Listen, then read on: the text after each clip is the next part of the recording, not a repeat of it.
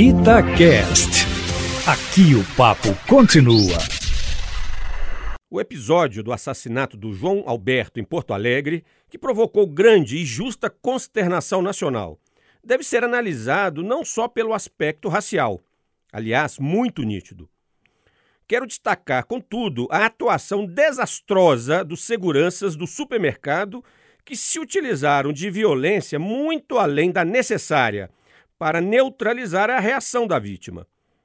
Está em questão o preparo emocional e técnico dos profissionais que atuam na segurança privada no país. Volta e meia, testemunhamos atuações desastrosas de indivíduos que atuam na vigilância de estabelecimentos comerciais. O fenômeno não é incomum e devemos falar mais sobre isso. Segundo dados sistematizados pelo Fórum Brasileiro de Segurança Pública, o Brasil possui em torno de 545 mil vigilantes, distribuídos por 4.600 empresas de segurança particular, de modo que o contingente do setor supera, inclusive, o contingente das polícias militares e civis em todo o país.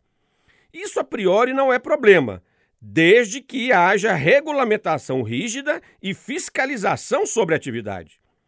E temos leis e decretos nesse sentido destacando-se a Lei número 7102 de 1983, o decreto 89.056, também de 1983, e a portaria 3.233 de 2012, divulgada pela Polícia Federal. Aliás, cabe à Polícia Federal a atribuição de fiscalização da segurança privada em todo o território nacional.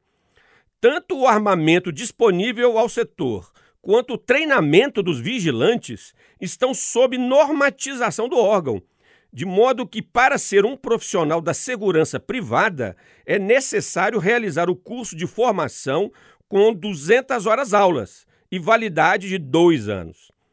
Não sabemos, entretanto, qual é a qualidade desses cursos e em que medida as técnicas de uso progressivo da força física têm sido contempladas.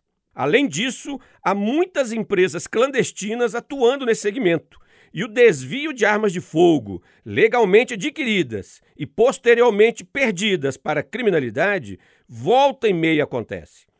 Já passou da hora do Congresso Nacional, das Assembleias Legislativas Estaduais e mesmo das câmaras municipais acompanharem mais de perto o funcionamento das empresas privadas de segurança.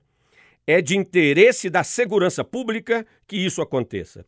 Luiz Flávio Sapori para a Rádio Itatiaia.